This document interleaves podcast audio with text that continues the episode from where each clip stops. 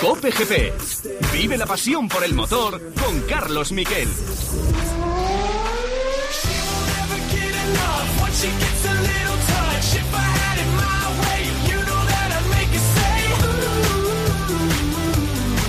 Hola, ¿qué tal? Buenas tardes, bienvenidos a un gran domingo de motor. Acaba de terminar el Gran Premio de Estiria de motociclismo, dos carreras en una después de un gravísimo accidente de Maverick Viñales, por suerte sin consecuencias.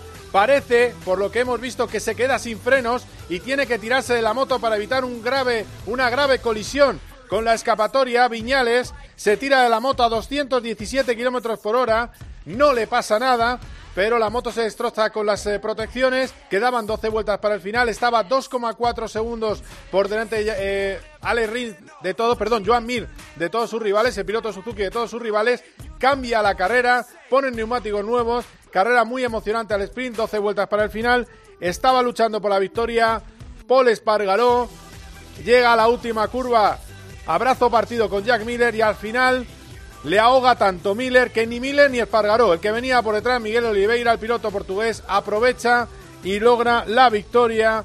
En fin, tremendo. Y quien más sabe de esto es Borja González. Hola Borja, vaya final, ¿qué tal? ¿Qué tal, Carlos? Sí, vaya final de carrera. Eh, y otra vez la bandera roja que ha cambiado por completo el panorama de eh, lo que ha pasado en el Red Bull Ring. Eh, Joan Mir, Joan Mir era el, llamado a ganar su primera carrera en MotoGP y ese accidente de Maric Viñales que se ha quedado sin frenos y ha hecho que su moto se eh, impacte contra el light fence de la primera curva y haya tenido que pararse la carrera, ha hecho que tengamos una carrera completamente diferente. La semana pasada vimos como en esa primera parte de carrera era Paul Espargaro el que lideraba y al final fue Dovicioso el que se llevó el gato al agua y esta vez eh, hemos visto una lucha, un cara a cara entre Miller y Paul Espargaro y el, como lo has dicho tú, lo has explicado a la perfección, ha sido Miguel Oliveira que venía detrás, el que se ha aprovechado de esa última maniobra del piloto australiano que ha intentado ganar la posición llevando por fuera a su rival y justo el que venía mejor colocado y el que ha aprovechado este hueco ha sido Oliveira que consigue su primer triunfo en el mundial, el primer triunfo para un piloto portugués en el mundial de en la clase reina en la que están cacareando como la carrera 900 de, voy a repetirlo de clase reina porque es de 500 y MotoGP, así que victoria para Oliveira por delante de Miller y de Paul Espargaró una carrera al sprint en la que ha pasado de todo y, bueno, pues en el que otra vez el panorama ha cambiado muchísimo de una mitad a otra mitad. Cuarto Joan Mir, le había puesto quinto, pero con el último, el último de la última curva eh, me había equivocado. Cuarto Joan Mir, quinto Dovicioso, al que le ha señalado como el mayor candidato al título Mar Márquez, que ha hablado hoy eh, con eh, Dazón y, bueno, y que ha explicado que nadie, parece que nadie quisiera ganar el campeonato. Ahora escucharemos en español a los protagonistas, sobre todo a Paul. Nos ha quedado el disgusto de que Paul Espargaró no pudiera ganar la carrera. Es que hemos tenido ganadores dos veces, pero al final nada. Eh, y, bueno, así está la situación. Acaba de terminar MotoGP. Esa entrevista con Mar Márquez, quiero que escuchéis algunos cortes muy interesantes. El primero, culpa a los médicos de manera elegante. Dice que todo el mundo se puede equivocar, que se puede cometer un error, pero que a él le dijeron que estaba perfecto para subirse a la moto, para correr y que por eso decidió probarse en Jerez. Este es Mar Márquez con Ernest Rivera. La primera vez, eh, la primera operación, eh, seguimos ya las recomendaciones de, los doctores eh, que nos dieron la tranquilidad de que, de que, bueno, de que podía subirme a la moto, de que podía hacer pues vida normal, porque ni ellos mismos esperaban que la placa cediera. Eh, no fue así, pero bueno, eh, seguí confiando en ellos, con el doctor Mir, eh, con, todo, con todo su equipo, porque pues un error lo puede cometer cualquiera. Ellos también, ellos mismos me hicieron la segunda operación y, bueno, ahora sí que lógicamente pues son mucho más prudentes, pero está claro que una vez la temporada perdida, vale más recuperarse bien y, volver lo más fuerte posible cuando el cuerpo lo pida. Pues cuando el cuerpo lo pida. Que al final me da la razón a lo que yo digo el piloto puede querer, pero el médico puede decir que no. Y es lo que pasó con, en el caso de, de Mar Márquez, que en cualquier caso hay que evitar cualquier tipo de juicio de ves, ves, ves. No, no. Estas cosas son así y, y además, os voy a poner el ejemplo que le ha dicho una señora en Cervera a Mar Márquez. Tenía que llegar. Esto alguna vez en la vida te tiene que pasar. Has estado en todas las carreras de MotoGP, las has disputado todas, ninguna lesión grave. Esto te tiene que pasar, Marc. La sabiduría popular, como quien dice.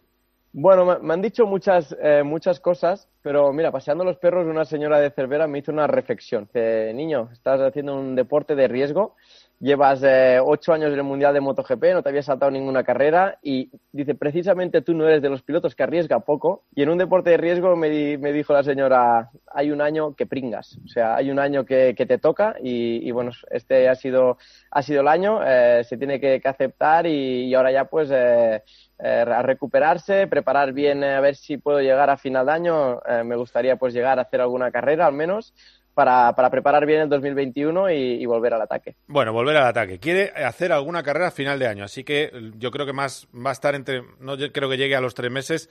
Eh, Borja, en las otras categorías tampoco ha habido suerte para los pilotos españoles, porque Jorge Martín ha pisado el equivalente a un metro la zona verde sin obtener ventaja y le han quitado la victoria, ha terminado segundo. Y en eh, Moto 3 por lo menos es más líder el, el líder Albert Arenas. Cuéntame. Bueno, en, Moto 2, sí, esa victoria de Martín le estaba apretando muchísimo a BC, que hay que tener en cuenta eh, un concepto que hay, que es la zona verde sería el equivalente a un césped.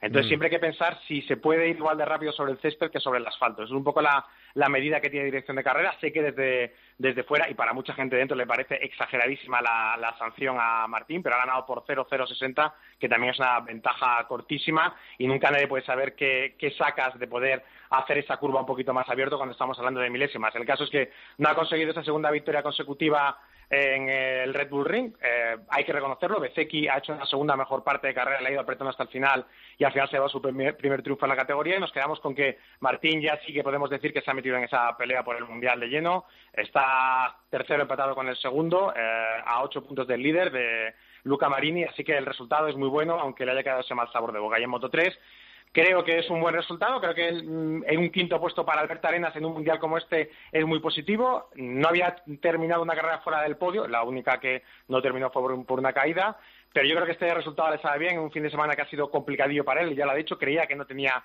moto para pelear por el podio y se ha llevado un quinto puesto, primera victoria para Vietti, que nunca había ganado una carrera en el Mundial, y has hecho tú más líder Arenas, bueno, no es más líder porque Ogura se ha acercado un poco en la general ah. y ahora tiene Alberto una carrera de margen, pero bueno, la tenía 28 puntos, tiene 25, no cambia mucho la película, eh, ya te digo, lo importante es que no haya fallado en una carrera... Y se ha caído McPhee, ¿no? Que, le, ha, venido bien. que era el que mm. estaba segundo, bueno, digamos que ha sido una carrera más sensata que otras veces, más rápida y eso también ha permitido que el grupo se rompa y hayamos podido ver menos, menos locuras. Bueno, bueno, eh, de todas maneras vamos de susto a susto. ¿Se ha confirmado ya la avería eh, de Maverick que ha sido? ¿Qué es lo que ha pasado para que se tirara de la moto? En principio parece que se ha quedado sin, sin frenos y ya le ha obligado a tirarse de la moto y, bueno, ya, ya, ya venía ya, ya venía gesticulando en, en carrera por problemas y se le estaba viendo que estaba yendo muy para atrás y, bueno, pues al final ha sido, por suerte ha sabido, ha sabido saltar, que eso también saben hacer los pilotos. Qué barbaridad. Y bueno, pues ha cambiado el panorama de la carrera, pero por fortuna por decir que no ha pasado nada grave, así que, que bueno, pues eh, que quedará en un susto, evidentemente un mal resultado para Maverick, que ahora baja hasta el quinto puesto en la general, por detrás de Cuartararo, que tiene tres puntos sobre Dovicioso, Miller es ahora tercero, eh, a 14 puntos del primero, con Binder cuarto, y ya digo que Viñales quinto, ahora ya a 22 puntos de, de su compañero de fábrica, de Cuartararo, que había tenido un papel muy gris y, sigue líder. puesto 13. Sí, sigue líder, sigue líder porque porque este es el Mundial sin jefe y el Mundial sin jefe pues eh, está loco y nos ha permitido ver dos victorias de Cuartararo y dos de Yamaha, dos de KTM, una con Binder y otra con Oliveira y la victoria del otro día de Dovicioso y, lo que te rondaré Morena, o sea que falta mucho todavía por ver en este en este Mundial. Eh, va a ser, ya te digo, va a ser un mundial muy intenso y a ver quién es el que quiere quedarse con el con el dijo ayer eh, Jorge Martínez Aspar en, por la noche que él creía que Dovicioso era el que tenía, digamos, más experiencia para llevarse esto. Bueno, hoy ha sido quinto, pero ya te digo que ya se ha, se ha pegado mucho a Cuartararo cuando nos quedan ahora todavía por delante nueve carreras, mm, muy abierto este mundial, puede ganarlo cualquiera. Bueno, bueno, está, está emocionante, está bonito. Ahora hablamos, eh, analizamos eh, un poco más, eh, sobre todo las palabras de Márquez y, lo que ha pasado, en lo que confiesa en esa entrevista que, hemos podido ver en Dazón.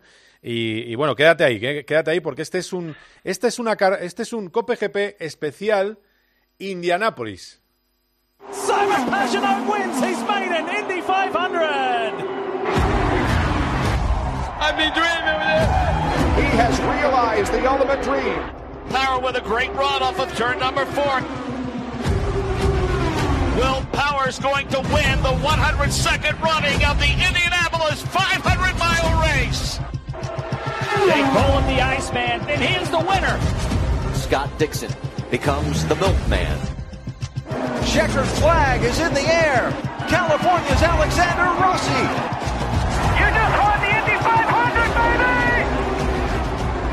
TK has won the 2013 500. Great job, Tony.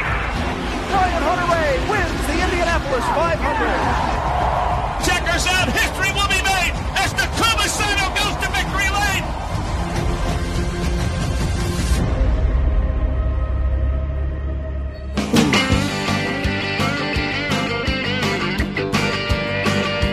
Bueno, vamos a analizar todo lo que puede pasar esta tarde, a partir de las ocho y media de la tarde. Insisto que ahora haremos un poquito más de motos, que es muy importante que ha hablado Mar Márquez, que no va a volver. Se supone que hasta las eh, que quede una o dos carreras al final de temporada, un par de carreras hará este año. Eh, y vamos a ver qué va a pasar en las 500 millas de Indianápolis. Eh, vamos a escuchar a los protagonistas vamos a tener una entrevista muy especial con alguien que lo va a analizar de maravilla, que es Oriol Serviá.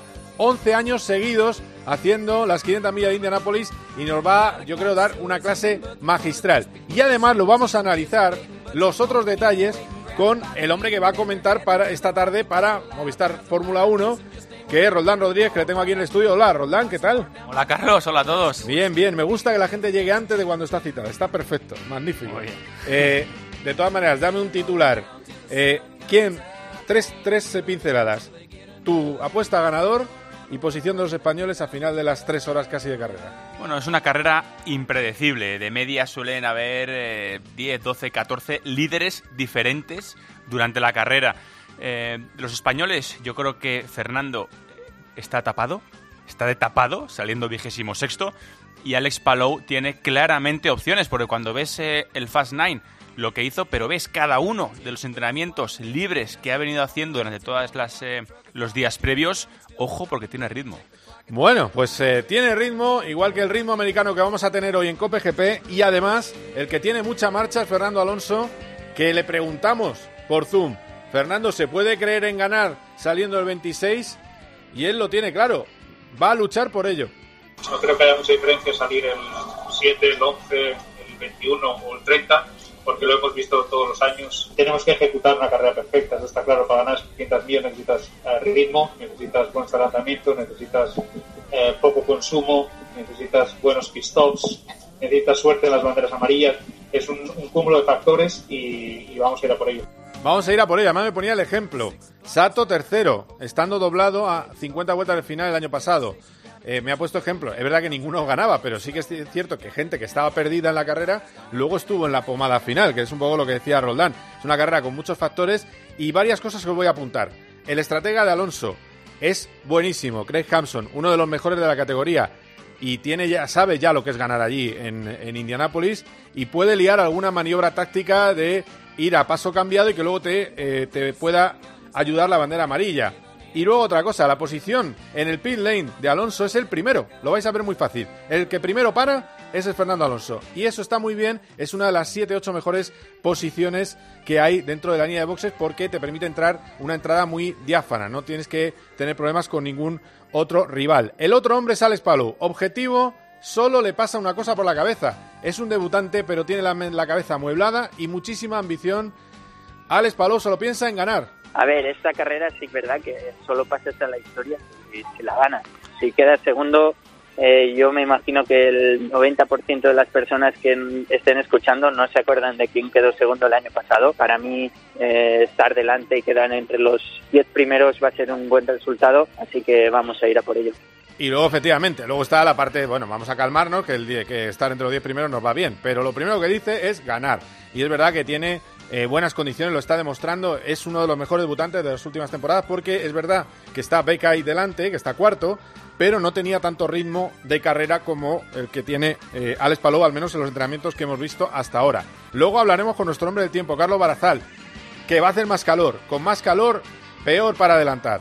También os digo, con el nuevo Aeroscreen, llevan ahora toda una pantalla delante para protegerles de los posibles golpes o piezas sueltas, también es más difícil adelantar. Así que la verdad es que tiene un auténtico 8000 Fernando Alonso, un 8000 delante de él, tremendo.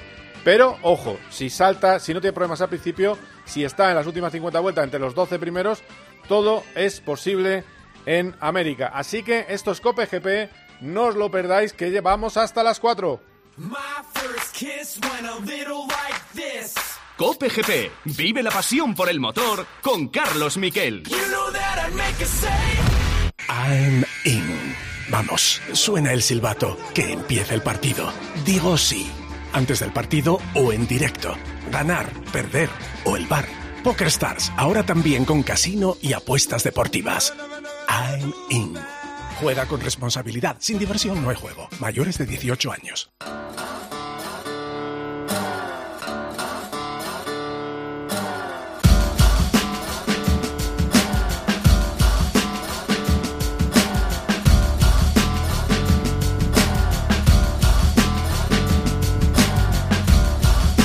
Borja, hablo contigo de nuevo. Bueno, para que escuches el enfado, el enfado de Jorge Martín, que es, es verdad, con el reglamento en la mano es sanción, pero claro, eh, no sé si ganó algo. Yo tengo, yo soy de los que piensa que no demasiado, pero bueno, mira, vamos a escuchar a Jorge Martín en Dazón y ahora, bueno, ya me has dicho tú que tú crees que sí, que es sanción, ¿no?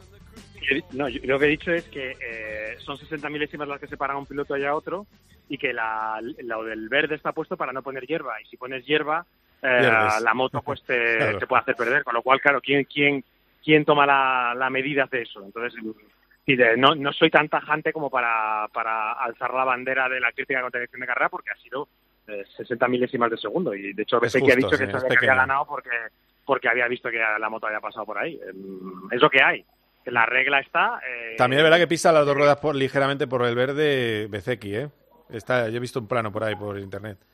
También. Eso es otra cosa. Eso sí, si hubiese una, si yo eso no lo he visto, si hay, si Bezzecchi también lo ha hecho y no la ha sancionado, pues yo ya sí que se podría considerar injusto, porque tendría que haberle quitado la posición a los dos. Bueno, pues Jorge, Pero a ver si habría ganado el tercero. sí, sí, qué quilombos esto. La verdad es que Austria es muy bonito para coches y es un desastre para las motos. Vamos a empezar a decir las cosas por su nombre. Es un circuito que no es de motos. Eh, por las escapatorias, por la seguridad, por un montón de cosas. O sea, no, no, no está. eh, es un circuito muy bueno en las instalaciones, pero es un circuito totalmente de cuatro ruedas. Vamos, eh, que vamos a decir las cosas como son. Eh, ha dado buenas carreras, pero es un lío. Es un quilombo siempre con todo. Y con esto de la, del verde, pues también es otro lío eh, gordo. Eh, vamos a escuchar a Jorge Martín. Sí, victoria moral, duele mucho, no me había pasado nunca y ¡fua! de toda la euforia de, de ganar una carrera, que es lo máximo a lo que puedes aspirar, a que te la quiten eh, por, por nada, porque tampoco estábamos juntos, juntos. Pero bueno, es lo que hay, son carreras y unas veces te pasa a ti, otras veces les pasa a otros. Y nada, estoy preparado para pelear por este campeonato, pero, pero bueno, espero que no, no se decida en, los, en, la dirección de carrera. Bueno, recordar que son está tercero con 79 puntos, pero claro, tiene su importancia porque el BCX está con 68 y hubieran sido 10 de diferencia. Era 5 delante, 5 detrás. Eh, y además se hubiera puesto muy muy cerquita del, eh, de Marini, que es el, el líder del campeonato de Moto 2. Y luego tengo, tengo que traerte, Borja, otra, otro tema que es el pronóstico que hace del Mundial eh, Mar Márquez. Yo he notado ahí que afilaba un poco las uñas, como el malo de Austin Power, como diciendo, hijos míos, os he dejado solos y qué malos que sois. Porque esto es lo que dice Mar Márquez sobre cómo está viendo el Mundial. Todos fallan. eh, es un campeonato también que ha habido muchas caídas, eh, muchas, eh, muchas lesiones, no solo la mía. Y, bueno, pues eh, es raro, es raro y difícil de, analizar. Más eh, viendo que de golpe pues un Viñales te va rápido en entrenos, luego está el 15 en carrera, luego un Cuartararo te gana en Jerez eh, por los segundos que hubiese querido y luego llega Breno y le cuesta muchísimo. O sea, es muy difícil de analizar. Y bueno, eh, veremos, ¿no? Dovicioso quizá es el que menos ruido está haciendo y sin hacer ruido está segundo el campeonato a, a nada, a 10 puntos, ¿no? De Cuartararo. Tú estás un poco en la idea también del hombre silencioso, ¿no? Eh, me, lo dijiste, me lo dijiste hace tiempo también eh, aquí. Sí, sí, sí. Bueno, es un poco, es un poco, no es, es un poco exagerar porque sería un poco lo típico que se dice, no, parece que nadie lo quiere. Bueno, todos lo quieren. El problema es que nadie consigue ser constante. También es un mundial especial, ¿eh? porque yo ya lo he dicho, las carreras de Jerez, por ejemplo, fueron una temperatura totalmente inusual y eso generó muchos problemas para los equipos. Eh, la carrera de Breno, el, el circuito estaba fatal eh, y eso también generó muchísimos problemas de cómo funcionaban los neumáticos. No sabemos cómo habría funcionado la, la onda con Mark, eso siempre será la, la duda que nos quedará.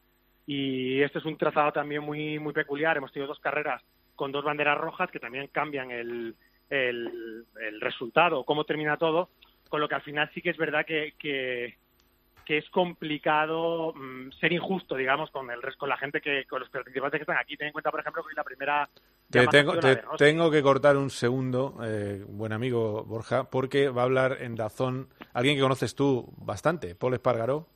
Ya le tenemos hablando. carreras es, es, es como una carrera de Moto 3, ¿no? Es prácticamente imposible decir quién va a llegar primero. Además, eh, así debe ser, así es como es divertido y así es como la gente se divierte en casa. Así que, bueno, nos ha faltado esta última curva. Quería bloquear a, a, a Jack, pero sabía que esa pequeña potencia que tiene acelerando, pues eh, le hubiera sido completamente suficiente para estar emparejados y y luego ya ha entrado muy deprisa, yo tendría que haber frenado un poquito más, me he ido largo y Miguel ha aprovechado el hueco para ganar. Quiero decir que al final, en estas condiciones cualquiera puede ganar, nos hemos jugado la victoria, hemos perdido, pero estas son las carreras, así, así funciona. ¿Eras consciente de que Oliveira estaba tan cerca?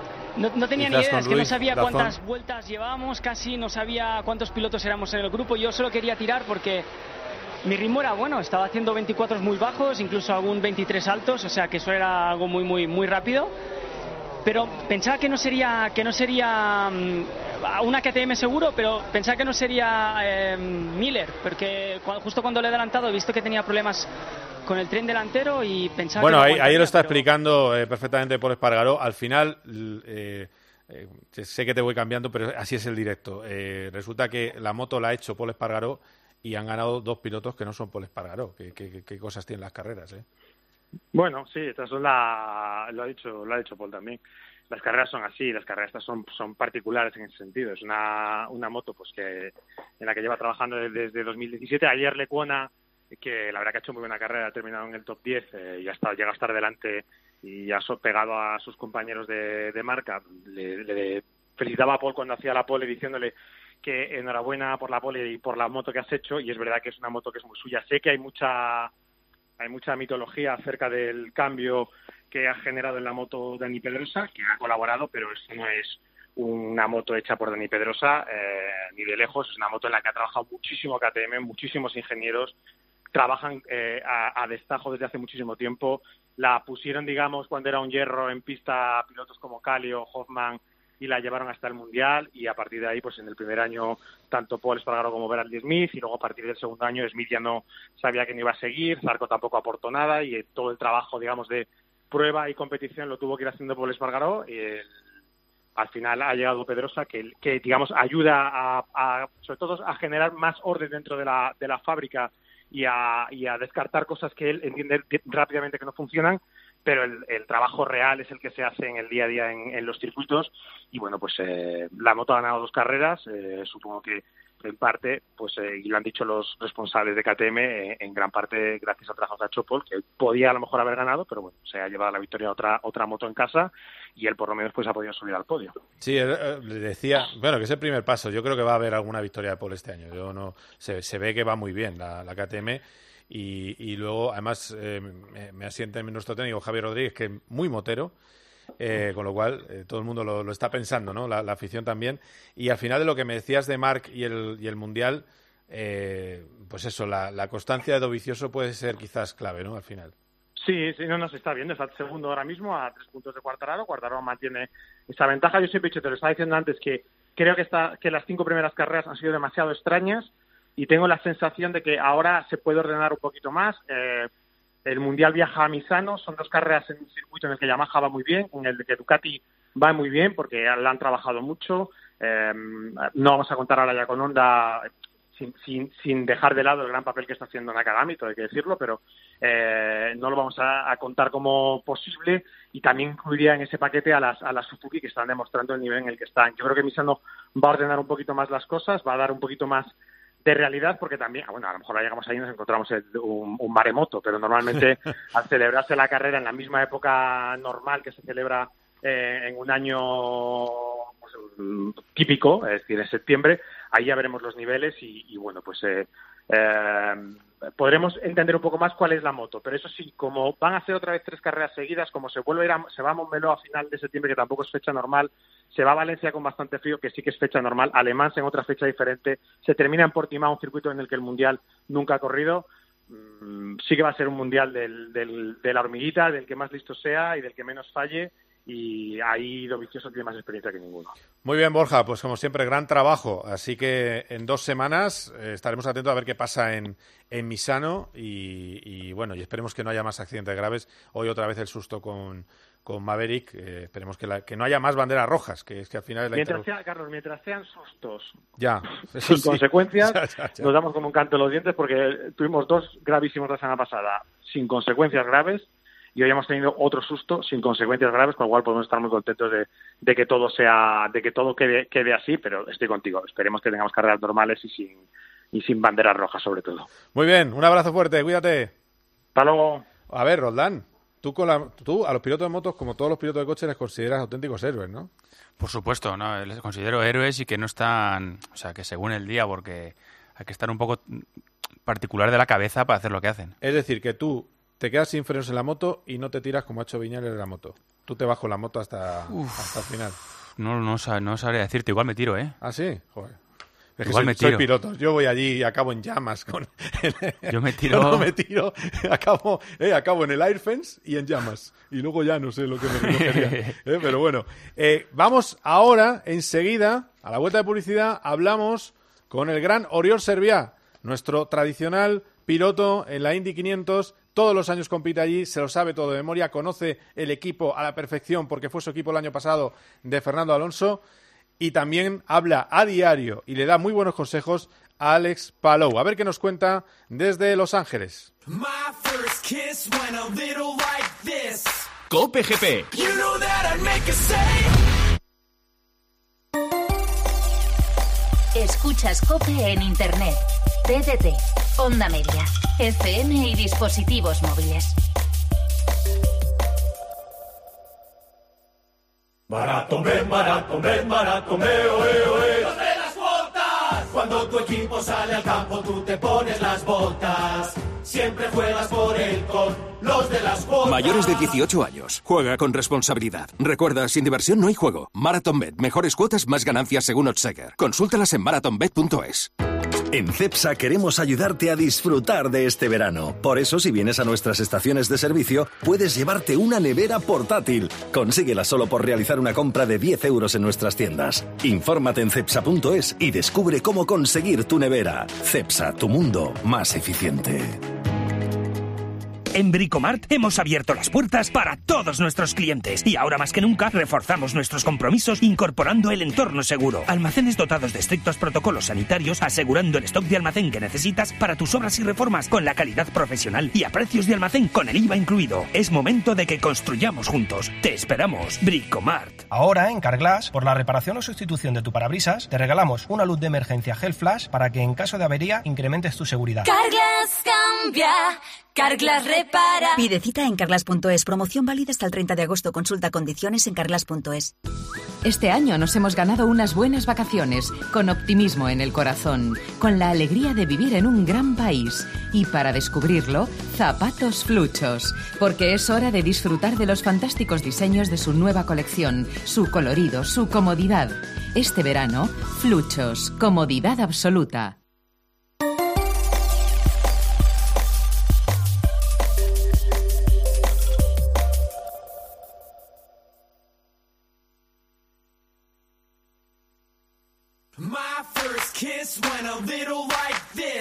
Cope GP. Vive la pasión por el motor con Carlos Miquel. You know that I'd make a say.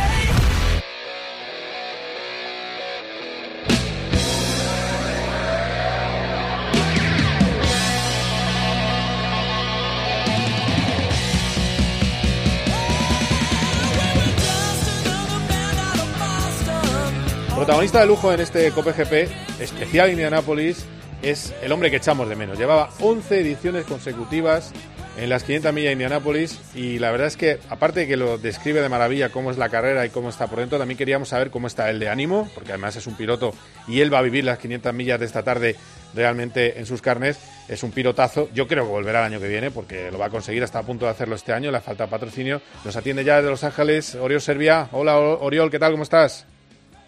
Hola, muy buenas, ¿cómo estamos? ¿Cómo estamos? Bien, bien, bien, bien. Con ganas de que digan Start Your Engines en un ratito, eh, a eso de las 8 de la tarde hora española, y ver qué pasa con, eh, con Alex Palou, con Fernando Alonso. Y, y además es que el subconsciente dice, y Oriol servía y dice, anda, que no está Oriol. Qué raro, qué raro una parrilla sin ti, de, de las 500 millas. Mi- Mira que el, el subconsciente me, me debe estar traicionando a mí también, porque cada mañana estoy pensando igual. Digo, ah, no, no, que no, que este año no me toca. Claro. No, mira, eh, te lo digo en un par de palabras rápido, ¿no? Ha, ha sido duro, ha sido duro porque eh, yo en febrero tenía ya un patrocinador serio, ah, era de hecho una, una- un, un super peliculón que en principio se estrenaba la semana antes de las 500 millas Anda. y habían hecho todo toda una campaña alrededor del coche. El protagonista de la película era en principio quien iba a echar la bandera verde para la carrera. O sea, era un tema bonito. Sabes que a mí el tema de patrocinio dentro de mi carrera deportiva ha sido un poquito el, el tema que más me ha costado, ¿no? Sí, sí. Y, y- y por una vez te- tenía un programa serio y tal, y ¿qué pasa? Pues llega el señor Corona y, y evidentemente esa película, como todas las demás, cancelaron todo, todo tipo de, de- de- de campañas de promoción y mi, y mi coche se cae inmediato, ¿no? Entonces, ahí pensé que ya lo había perdido cuando, cuando retrasaron la carrera de mayo a junio, perdona, de, de mayo a agosto, pensé quizá, quizá tenga tiempo de, de buscar otro patrocinador. Y la verdad es que ya parecía que no, ya dos semanas de la carrera, estamos hablando de hace 15 días, pareció como indicar, solo tenían 32 coches y sabes que necesitan 33, pareció que de repente eh, me iban a sentar en un coche. Pero, Ah, mira. pero al final llegó al final llegó un piloto con un patrocinador y, y- se lo quedó vaya. Ah, pero bueno, mira, es un año como como decía, como hemos dicho todos, ¿no? Este 2020 es raro, raro y malo, malo y, y- y si me tenía que saltar uno, pues pues que sea este, vaya. No, cuando acabe va a ser de lo de feliz 2021 va a ser más, lo vamos a gritar más que, nunca, o sea, es decir, va a ser, mira, vete a esparragar eh, el 2020, que es una cosa desastrosa. Eh, pero bueno, de momento estamos con salud, que, en estas circunstancias es lo, es lo importante. Y, y mira, eh, mira, me acordaba, te lo, te lo ponía por WhatsApp, pero me acordaba, en 2018 estabas a 16 vueltas del final, estabas liderando la carrera. Tu experiencia y tu capacidad está demostrada, tienes un cuarto puesto, un tercero en parrilla, eh, es decir, que te va como anillo al dedo. Y, y la verdad, viendo un poco este panorama de este año, que están los Honda muy arriba y los Chevrolet bastante abajo, ¿qué carrera te esperas?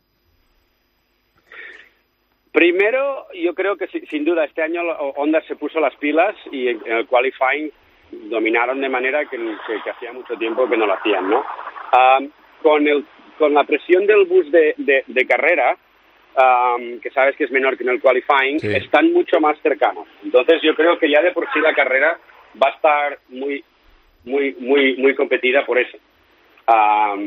Porque ya te digo, los Chevrolet de repente van a estar ahí con los Honda y, y va a estar el tema, el tema cachondo. Aparte, hay coches muy buenos de, de, de- de por sí, como son todos los Penske, que salen detrás. Am, y, y sabes que van a, van a estar agresivos e intentar ganar, ¿no? Entonces yo creo que la carrera va a estar distraída, va a estar distraída, sabes que am, con la nueva, con el nuevo Cop Kit, el Aeroscreen, que es más pesado, los neumáticos sufren un poquito más. Cuando, en general, en una carrera, cuando hay neumáticos que sufren, com- como sabes, hay coches que se adaptan mejor a eso y de repente coches que iban bien, que a, mitad del, del stint, ¿no? Los neumáticos dicen adeu, bye bye, y, Claro. y, y- se van para atrás. Entonces, eso yo creo que va a crear situaciones donde, donde veamos ah, peleas que quizá normalmente no veríamos. O sea que, no, yo, yo como espectador eh, estoy, mira, decías tú, ¿no? Hace 11, 11 años que estuve dentro de la carrera, Sí. por, por mi suerte, que es, que es el mejor asiento sin duda, pero, pero es una carrera que, que, me gusta verla, me encanta, me encanta. Yo soy, de- yo normalmente siempre digo que soy un mal aficionado a las carreras, porque me gusta estar dentro, ¿no?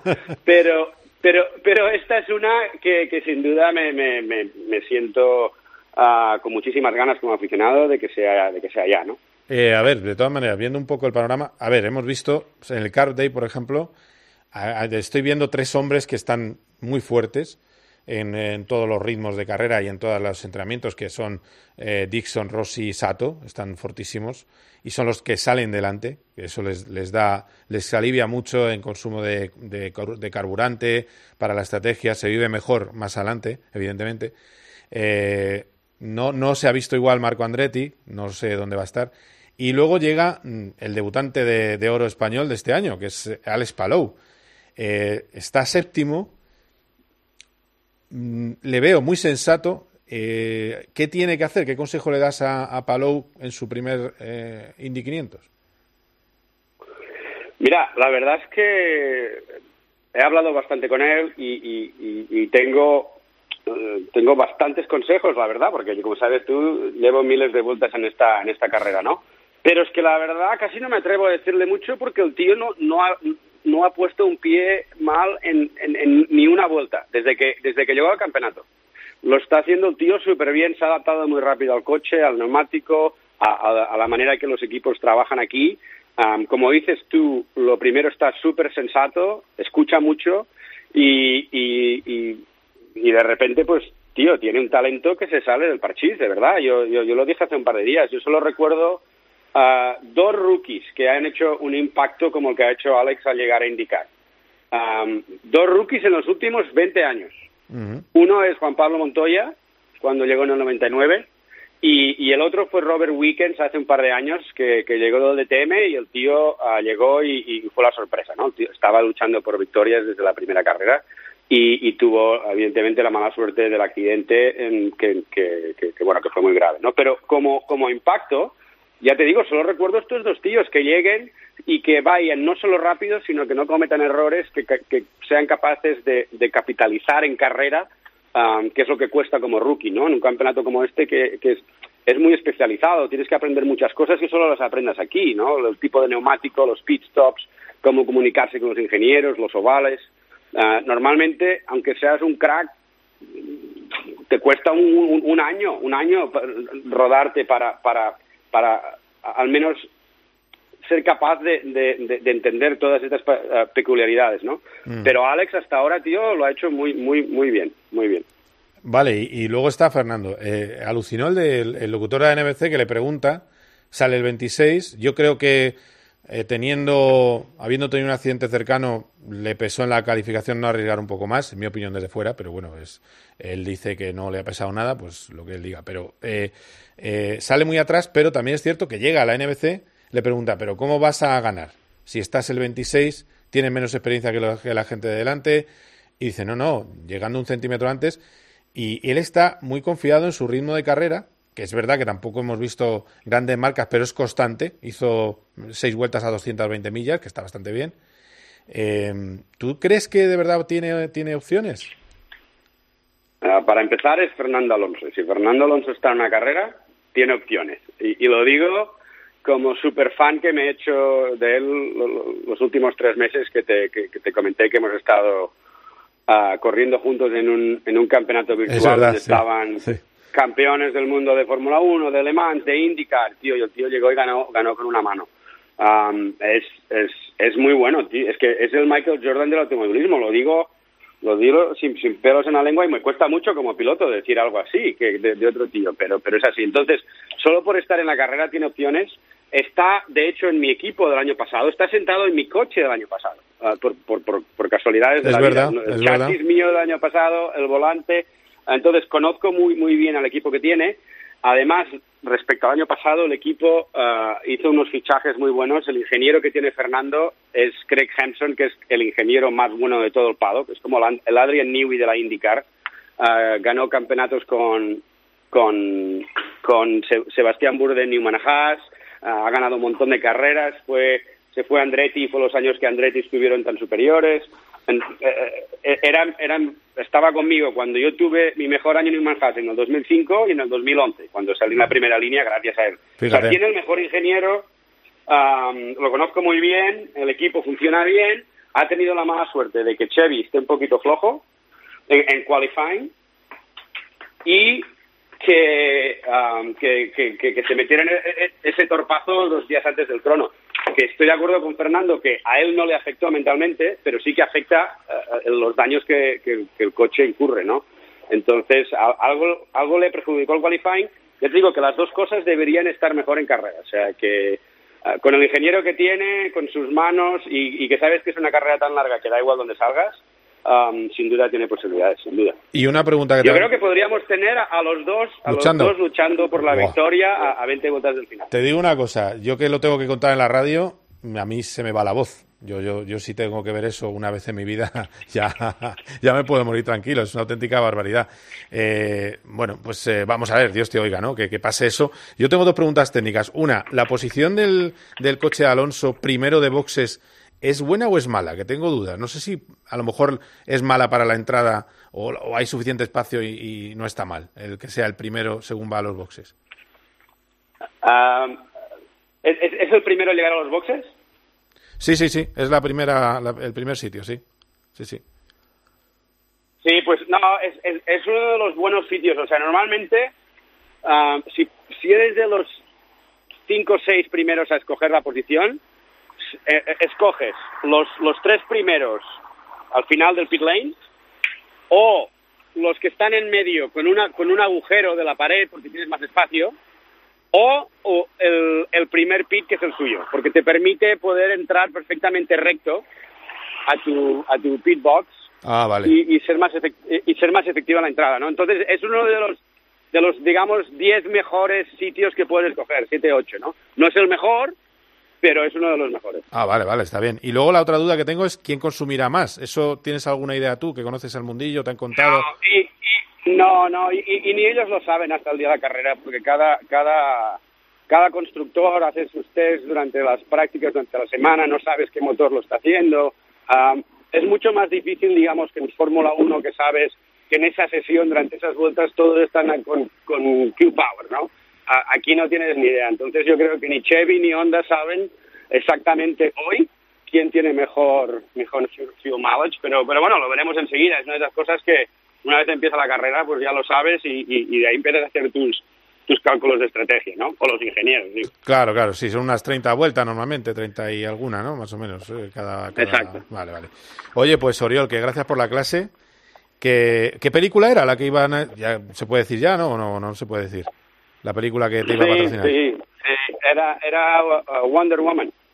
Anda, era Wonder, Wonder, Woman. Woman. Uy, qué bonito. Y, y, y, tenía la actriz, ya, ya tenemos todo hecho con, con el circuito, con todo.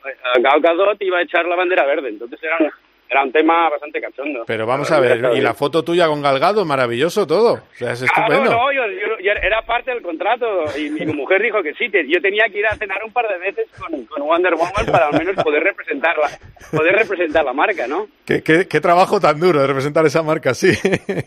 bueno, bueno. Pero, pero, al final, al final no salió, al final no salió. Bueno, seguro que sale el año que viene. ¿eh? Además no pierdas esa beta que seguro que por ahí hay, hay algo, ¿eh?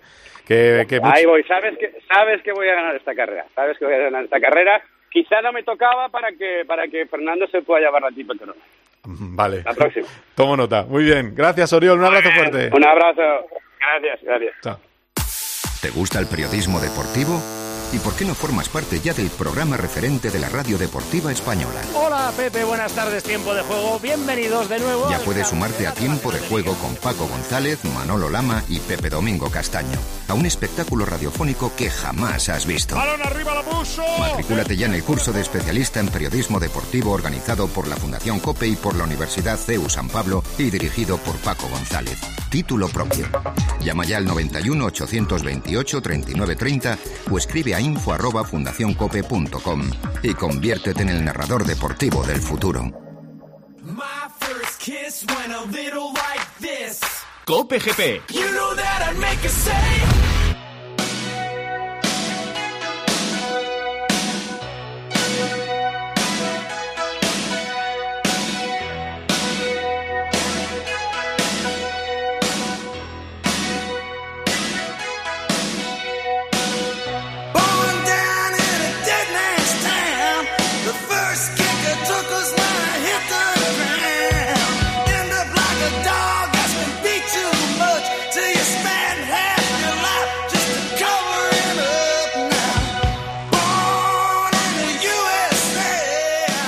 Bueno, muy americana es eh, esta prueba, por cierto, los que estéis atentos a los prolegómenos, el himno lo van a cantar dos cirujanos, ya lo cantaron en eh, mayo, en el, día que tenía haber sido la carrera, cantaron el, himno americano, la verdad es que tienen muy buena voz eh, y, bueno, merece la pena, lo que pasa es que evidentemente no es lo mismo con ese momento de 300.000 personas completamente de pie con la mano en el, en el corazón, es bastante, va a ser bastante más soso. Y también os digo, hay curiosidades. por ejemplo, la leche que tomarían Fernando Alonso o Alex Palou si ganan, que hay que beber leche, que es una costumbre de hace muchos años que eh, se hace un poco en homenaje a los ganaderos de la zona, eh, bueno, pues tomarían leche entera, los dos. Les ha dado por la leche entera. En 2017 era, era semidesnatada y la hay dos, que tomarían leche desnatada y luego eh, hay dos pilotos que han optado por el suero de leche. Bueno, hasta eso está patrocinado. Y además es muy, muy normal que los pilotos te vendan, como lo hemos visto a Fernando Alonso, no he querido sacar el corte porque eh, por no cargar, pero eh, Alonso estaba promocionando una de las marcas de comida, de, de, unos snacks de queso, y dice, tienen que ver las 500 millones de por con mi snack de queso, y es así, es que es así, es, es son auténticos, es un auténtico show con unas ganancias de 2,7 millones de dólares. Si ganas la carrera, que tampoco está mal, eh, Roldán lo cogeríamos, ¿no? Vamos, no, hay problema, ¿no? la mitad, en eso sí estamos de acuerdo, ¿no? Yo por la mitad lo hago también. Por la mitad, vale. no, no, es, es la carrera, la carrera, y aparte está bien que sepa la ganancia, porque, por ejemplo, los grandes premios de Fórmula 1 tienen un premio, pero nunca lo sabemos, evidentemente mucho más pequeño, y hay un premio también para el segundo, para el tercero, en fin. Te he traído porque tú comentas todo el año en eh, Movistar, por cierto, la carrera se da, te digo porque lo peor que puede hacer un periodista en redes sociales es hablar de quién da y cuándo da y cómo da en televisión una carrera. Porque quien no se dedica a televisión puede meter la pata. Yo he dicho que se da íntegra en Vamos y creo que metió la pata. Porque se da íntegra en Movistar Fórmula 1, ¿no? Y los prolegómenos en Vamos. Exactamente. Empezamos con el previo en Movistar eh, a las siete y media. Eh, la carrera íntegra será en Movistar Fórmula 1, pero fragmentos de la carrera y el previo se dará también en paralelo en Vamos. Eso sí, en un momento determinado pues pasaremos a, Movistar Fórmula 1 en exclusiva. O sea que todo el mundo que la quiera ver estaremos en el día 57. De Movistar. Vale, perfecto. Y tú comentas todo el año el Campeonato Indy, con lo cual te voy a preguntar de los hombres fundamentales. Venga. De los... Eh, vamos por la primera línea. Nadie da un duro por él. Eh, ha puesto una foto en un atardecer, ya el hombre no sabe cómo motivarse, es verdad que no ha tenido fortuna, eh, porque podía haber ganado eh, al menos en un par de ocasiones claramente, y está la maldición de los Andretti. Andretti no gana, no gana un Andretti de 1969, o mejor dicho, solo ha ganado una vez. Mike, eh, Mario Andretti, que posiblemente sea el, piloto americano vivo con un palmarés más rico y más variado que hay, incluido un Mundial de Fórmula 1. solo ha ganado una vez, la última pole fue en 1987 y siempre le ha pasado algo y luego le ha pasado a Michael Andretti, al malogrado John Andretti también y a Marco Andretti.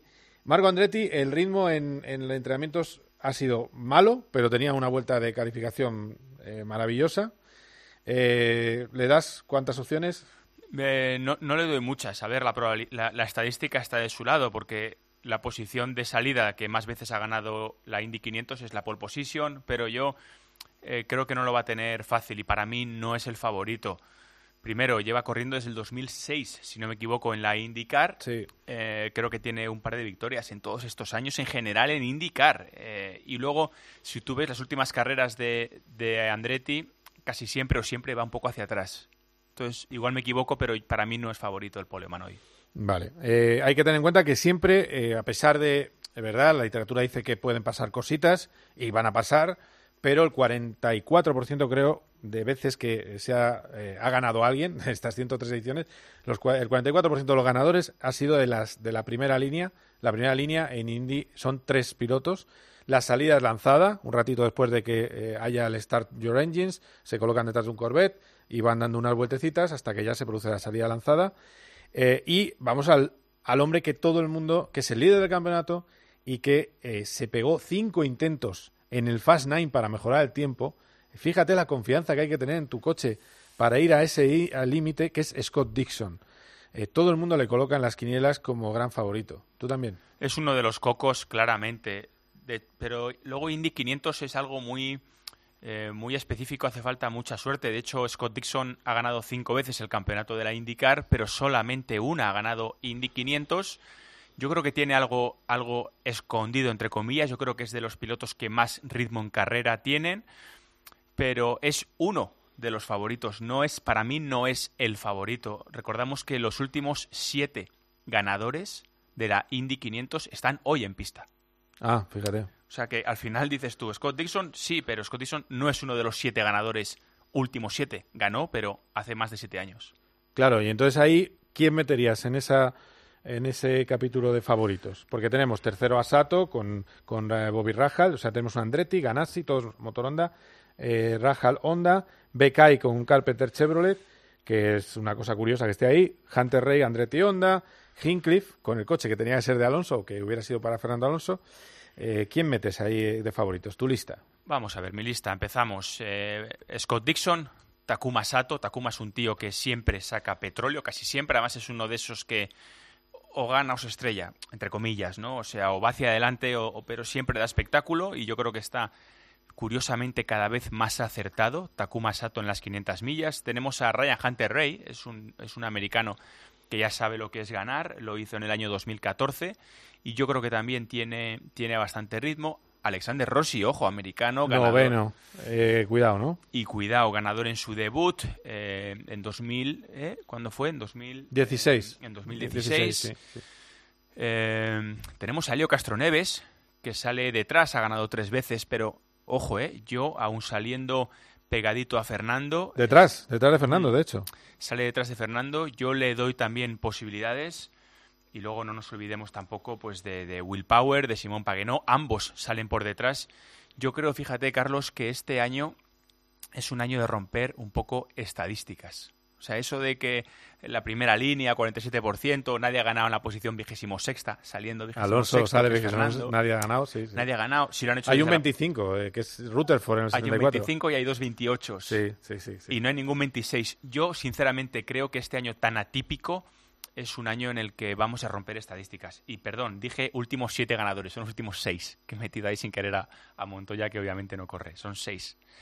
Ah, los seis últimos. Los vale, seis últimos correcto. ganadores, sí. Eh, bueno, tenemos también para ayudarnos en, en escrutar, que estuvo conmigo en 2017 allí y que nos sigue todos los años, a Charlie Barazal. Hola, Charlie, ¿qué tal? ¿Cómo estás? Hola, Carlos. Hola, Roldán. Hola. Oye, como eh, nuestro particular hombre del tiempo, eh, bueno, de todas maneras, Roldán, eh, yo creo que detrás de esos grandes favoritos, el siguiente claramente, eh, o el que está ahí enredando mucho, es Palou. Que está, eh, está- Fíjate, claro, claro, tenemos a Palou, que cuidado porque tiene un ritmazo tremendo. Mm. Y el que tú decías también, ¿eh? y Rinus BK, son los dos rookies. Y está curioso porque uno, está, uno es Honda, otro es Chevy, uno Sí. es eh, ganador de la Indy Lights, otro es recién llegado a Europa eh, y de Japón. O sea que, que está, está bonito el tema. A ver, eh, Charlie, ¿cuál es la previsión del tiempo? Temperatura. Cuanto más calor, más difícil es adelantar. ¿Qué se espera comparado con lo último que hemos visto, que es el Carb Day, que vimos Pues este viernes? El Carday estuvo prácticamente despejado y con 30 grados y hoy va a estar con nubes y claros. Está, no podemos decir lluvia, pero sí está el ambiente bastante húmedo, hay, hay bastantes, cae un poquito de agua. Probablemente al, al inicio de la carrera se pueda retrasar un poquito por, por algún chaparroncín muy pequeño, Anda. pero a partir de ese momento estará estable con números con nubes y claros, 29 grados de Ah, lo mismo, se esperaba más, sí. Sí. Y el viento soplará a 10 kilómetros por hora desde el suroeste. Eso significa que con la recta que va de norte a sur, que tendremos viento de cara y lateral en la recta y en la 1, y a favor y casi de cola en la recta de enfrente. Y luego de la 3 y la 4 y toda la recta, como decimos, viento más bien de cara, pero, pero de lado. No sé qué es mejor, yo ahí tengo la duda. Yo creo que para, para el tema rebufo es mejor el viento de cara, para poder ir eh, más Claro. cómodo en rebufo, claro. Lo ¿no? que pasa es que viene un Porque- poco ladeado. Entonces, Bueno, también viene ladeado y aquí no hay frenadas. Es Y- que, claro, yo, yo lo veo con mi prisma Claro, europeo. es que viento de frente, claro, al ser el, el oval, ¿no? Que vas para adelante y luego para atrás, Claro. ¿no? Claro. Se reparte. Sí, se reparte, claro. Claro, sí, lo que tienes por un lado mal, para el otro. básicamente. Sí, bueno. eh, y tampoco, bueno, son, tampoco creo que sea decisivo esa- esas rachas de viento. Ahí lo que puede pasar es que hubiera efectivamente un viento racheado fuerte Claro, eh, que, te, sí. que te expulsara hacia, 10 hacia kilómetros afuera. no. Eh, luego las cuatro curvas, que son curvas, eh, ¿qué particularidad tienen, eh, Charlie? Pues en realidad la particularidad es, son todas iguales. Todas tienen 9,2 grados de inclinación, todas miden 400 metros cada una. ¿Cuál es la, di- la diferencia? Pues que la velocidad con la que llegas a la 1 no es la misma con la que llegas a la 2, ni con la que llegas a la 3, ni con la que llegas a la 4. Aparte, suelen tener temperaturas distintas porque a veces unas están por la sombra de las gradas sin que les dé el sol, con lo cual está la pista un poco más fría, con lo cual o agarra más o agarra menos, depende. Por eso varía, incluso a veces varía en una misma vuelta. o a lo mejor hay intervalo de cinco vueltas, no vamos a exagerar tampoco, una vuelta son 40 segundos Sí. número redondo, entonces cada curva es distinta por la velocidad en que se llega, porque tenemos dos rectas largas de un kilómetro y luego las otras dos rectas, las que unen la curva 1 y 2 y la 3 y la 4, son de 200 metros. Entonces, el coche, como digo, llega a cada una de las curvas a una velocidad distinta. Bueno, sí, efectivamente. Al final eh, parecen exactamente iguales, pero no lo son. Y, y- Lo son, pero no por las condiciones en las que en las que se llega a cada una. Pero tienen distinta velocidad cada una, Claro, efectivamente. tú y, la curva 3 de un circuito siempre vas a llegar igual. y la que enreda, la que en los últimos años fastidia más al piloto está, y produce más incidentes es la 4. La 4 y la, sí, la 4 y la, y Y la la dos. 2 porque tienes toda la recta por detrás. Y luego hay Sí. un dato curioso y luego lo analizaremos todo en, en Movistar, especialmente en el previo, que tenemos tiempo. Eh, los rebufos se empiezan a notar muy, muy, muy lejos. Es decir, tú estás a 6, a 5 o 6 segundos del, del piloto de delante y notas el rebufo y el aeroscreen eh, tiene la ventaja de que al final genera bastante más turbulencia, por tanto te, te- te pegas un poquito más al, al coche adelante, pero tiene la, la desventaja que esa propia turbulencia luego te hace perder más eh, agarre, especialmente en las ruedas delanteras, ¿no? de, de grip. Y por tanto, claro, eh, la curva número, las que dan accesos a la recta, la 2 y la 4 son las más eh, importantes, claramente. Claro. Y Bueno. es donde más se arriesga. Sí, sí, sí, para, sí, para intentar salir más rápido. Y claro. que no pise el vierte agua Fernando, por Dios. Que otra de las cosas que este año, eh, estaba leyendo el otro día al piloto que iba detrás de Fernando en el accidente, y es que una de las cosas de este año es que con el aeroscreen, en el momento que pierdes un poquito el coche, es muy fácil perder el aero. Por eso dice que no lo controla Alonso. En 2017 le pasó lo mismo y más deprisa y lo controló. Y por eso se produce el accidente. Así que bueno, hay que tener en cuenta. Ha sido un placer, compañeros. Que Charlie, luego te voy a oír en la carrera. Estarás a mi vera. ¿eh? Así Sí, que- oye, una, un- Dime. tres déjame un dato muy rápido. Muy rápido. Duración media de la carrera, los cinco últimos años, tres horas y un minuto. Tres horas y un minuto. O sea, ocho y media, media. Vale. Sí, media de vueltas bajo amarilla, 43. Joder. Casi un cuarto de carrera. Y media de periodos bajo bandera amarilla, 6, 7. Bueno, pues el dato. Gracias, Charlie. Un abrazo. Gracias, Hasta Roldán. luego. Gracias. Pásalo bien. Bueno, pues hasta aquí con PGP. Recordaos que Maverick ha ha reconocido el problema de los frenos. La caída 2.22, por suerte, no ha pasado nada. Ha sido un placer. Hasta aquí con PGP. Esta noche, ocho y media, hasta las once y media, si hacemos caso a la duración que ha dicho, ha dicho Carlos Barzal, en tiempo de juego viviremos las 500 millas de Indianapolis. Ha sido un placer. Adiós.